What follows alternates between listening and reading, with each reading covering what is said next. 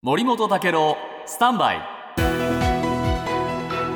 長官読み比べです、今日産経新聞ですけれどもウクライナ東部、えードネツク州の要衝をめぐるうこのうウクライナ軍とロシア軍の攻防が激しさを増しているという記事が出てました。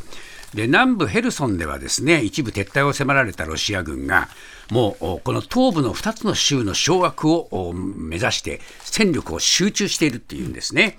で日本経済新聞によるとゼレンスキー大統領はですねこの東部ドネツク州について今が最も苦しい状況だっていうふうに言っているっていうんですね。で、まあ、あの、ロシア軍の攻撃で家屋とか行政、えー庁舎などがもう甚大な被害を受けていると、こういう状況だというんですが、産経新聞に戻ると、それでも士気は衰えないウクライナという記事が出てまして、えー首都キエフ、キーフでは、キーフではですね、え1日にシンポジウムが開かれたっていうんですね。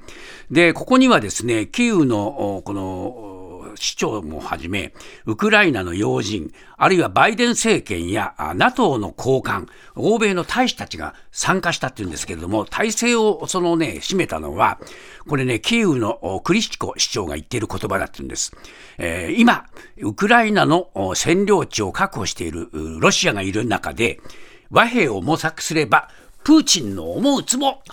だから徹底抗戦とこう言っていてですね、実際にですね、えーこれから入隊するとか、今もう入隊したという人たちが、侵攻の始まった2月に比べて2.5倍に増えている、ウクライナでは。だからね、戦争の勝利の条件は、もうドンバス地方、クリミアの撤退を全部完成してから交渉すべきっていう声が強いっていうんですが、